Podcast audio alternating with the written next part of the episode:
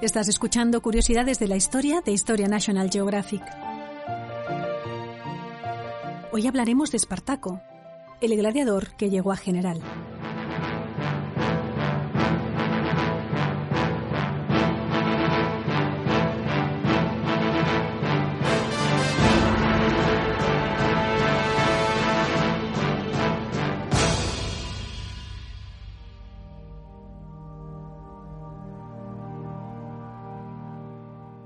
El mundo romano conoció otras revueltas de esclavos, pero ninguna alcanzó la dimensión y resonancia de aquella.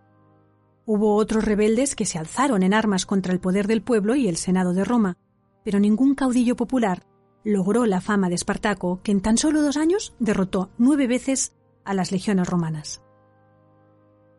El Senado, alarmado por tamaña serie de derrotas, en un gesto inaudito no solo envió contra los rebeldes diez legiones al mando del implacable y ambicioso Craso, sino que, recelando un nuevo fracaso, reclamó el regreso urgente a Italia de los ejércitos de sus dos mejores generales, Pompeyo y Lúculo, para acabar con Espartaco. Todo empezó con una revuelta en la escuela de gladiadores de Léntulo Batiato, en Capua, en la primavera o el verano del año 73 a.C.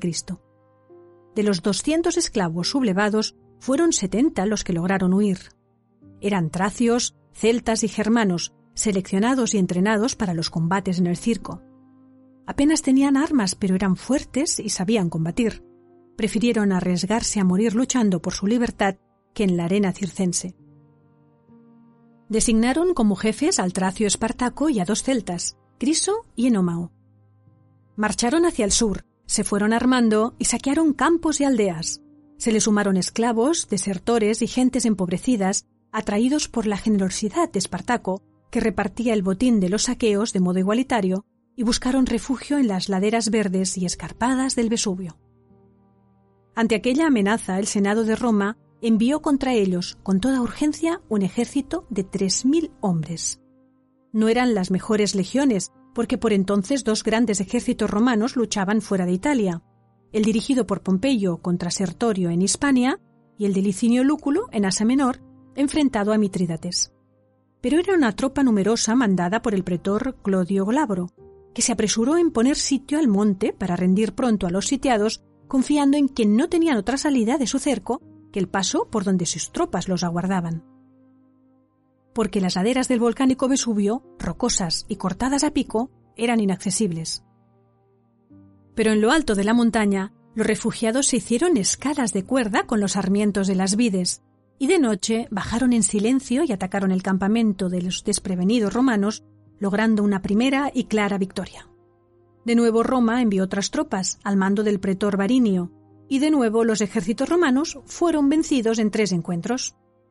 El botín y el armamento reforzaron la fama y el valor de los esclavos liberados, que formaron ya un ejército considerable, al que se fueron agregando miles y miles de nuevos rebeldes no se les unieron los esclavos de las ciudades, sino los fugitivos, los descontentos y algunos pastores, chusma despreciable a ojos de los poderosos. Espartaco inculcó un ánimo solidario y disciplina a sus tropas. Sin duda sacó provecho de que antes de ser gladiador había militado como mercenario en las tropas auxiliares del ejército romano y conocía sus tácticas bélicas.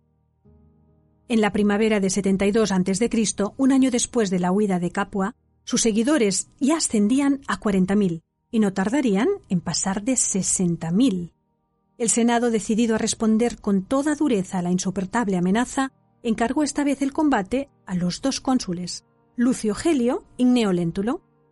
Dos ejércitos, pues, marcharon para cortar los caminos a los rebeldes. El uno, dirigido por Gelio, partió hacia el sur. El otro, bajo el mando de Léntulo, se dirigió hacia el norte para bloquear la marcha hacia Piceno. La disensión entre el ya enorme tropel de los liberados había causado una escisión entre sus fuerzas. Criso y los que prefirieron seguirle fueron atacados por las legiones de Helio y sufrieron una completa derrota junto al monte Gargano. Allí quedó muerto el jefe celta y los veinte mil hombres que había llevado consigo al terrible desastre. Pero Espartaco se enfrentó con los dos cónsules y los venció uno tras otro. Y como homenaje póstumo a su camarada, sacrificó a trescientos prisioneros con un cruel ultraje.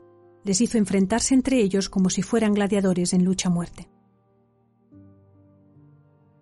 Después emprendió una marcha hacia el norte, hacia los Alpes. Junto a Módena se enfrentó con otro ejército romano acaudillado por Cayo Casio, el pretor de la Galia Cisalpina, al que también derrotó. Sin embargo, no cruzó la cordillera para huir de Italia, como parecía ser su plan inicial, sino que con un giro enigmático decidió volver de nuevo hacia el sur, acaso forzado por su falta de víveres o por la terca oposición de la mayoría de sus seguidores. Corría el verano del año 72 a.C. Los rebeldes pasaron cerca de Roma, como las tropas del cartaginés Aníbal, siglo y medio atrás, lo que debió de alarmar a muchos ciudadanos. Pero aquella abigarrada y numerosa tropa carecía de medios para asediar una ciudad o intentar un asalto en sus muros. Vista la alarmante situación, un ambicioso político, Marco Licinio Craso, se ofreció para salvar la República. De noble familia, era el hombre más rico de Roma y tenía muchos esclavos y latifundios en el sur, por lo que ansiaba la rápida aniquilación de los rebeldes. El Senado le concedió un poder militar excepcional, y los dos cónsules derrotados, Helio y Léntulo, que aún mantenían su cargo, le cedieron el mando de las tropas. Craso reunió seis nuevas legiones, unos 30.000 hombres aproximadamente. Le sumó las cuatro de los cónsules, o lo que quedaba de ellas, y se puso en marcha hacia el sur. Era un ejército de casi 50.000 soldados, muy superior a todos los anteriores, y dirigido por un general despiadado y confiado en su superioridad. Pronto demostraría su rigor envió por delante a su lugarteniente, un tal Munio, con dos de las castigadas legiones para acosar y vigilar a los rebeldes. Pero en un arranque de audacia, Mumio fue más allá de sus órdenes y, confiado en su posición ventajosa, atacó al enemigo. Sufrió una franca derrota. Una gran parte de sus hombres huyó ante los bravos rebeldes de Espartaco. Craso, enfurecido, aplicó a aquellas tropas un terrible castigo. Las diezmó. Es decir, hizo dar muerte, a manos de sus propios compañeros, a uno de cada diez hombres. La decimatio fue un buen golpe de efecto para restaurar la disciplina. Desde entonces sus hombres temerían más el castigo por huir que pelear hasta la muerte. El plan de su campaña era empujar a los esclavos hacia el extremo suroeste, hacia Reggio, y encerrarlos allí hasta la batalla final. Desde Reggio, en enero del año 71 a.C., Espartaco intentó pasar con sus hombres a Sicilia. La isla se divisaba cerca, pero carecía de medios de transporte. Intentó cruzar el estrecho de Mesina en los barcos de algunos piratas, que lo traicionaron, y no lo logró hacer en pequeños botes. Por otra parte, había una nueva disensión entre sus gentes, y algún grupo se extendió buscando un paso hacia el norte. Fueron cazados y aniquilados por las tropas de Craso aunque éste hizo construir un muro entre los pasos de las montañas para cortar el camino al enemigo, los audaces rebeldes lo cruzaron de noche y entre la nieve y avanzaron hacia el este, pero no pudieron evitar que los acorralara el enorme ejército de Craso.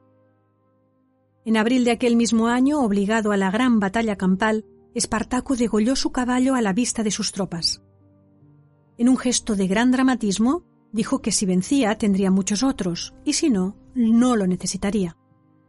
Tal vez aquello tuviera el halo de un sacrificio ritual a sus dioses. El combate fue extraordinariamente encarnizado. Espartaco avanzó sembrando muerte a su paso, dirigiéndose tal vez hacia donde se encontraba Craso, pero cayó heroicamente con múltiples heridas y su cadáver quedó irreconocible entre los montones de muertos. Craso obtuvo una aplastante victoria. Para conmemorarla y para escarmiento de cualquier rebelde, mandó crucificar a los seis mil prisioneros supervivientes a lo largo de la Vía Apia que iba de Capua hasta Roma. Numerosos fugitivos trataron de escapar hacia el norte, pero se toparon ya en Etruria, es decir, en la Toscana, con el ejército de Pompeyo, que aprovechó la ocasión para aniquilarlos y adjudicarse un nuevo timbre de gloria. Luego se jactaría de haber sido él quien puso final a la guerra. Craso había derrotado a los esclavos fugados en una batalla, pero él, Pompeyo, había destrozado las raíces de la guerra, haciendo así sombra a los méritos de su rival político. Aunque Craso había logrado derrotar y matar a Espartaco en medio año, de otoño de 72 a.C. a abril de 71 a.C., no pudo monopolizar la victoria.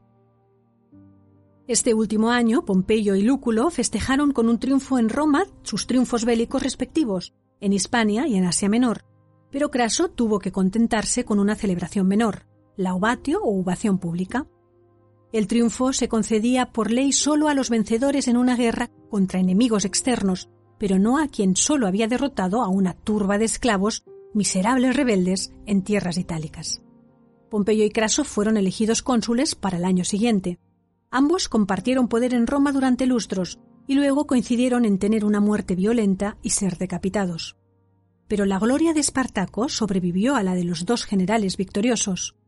El nombre del esclavo tracio, rebelde y revolucionario, no se eclipsó con su fracaso y muerte. Perduró en la memoria colectiva como mítico héroe de la libertad.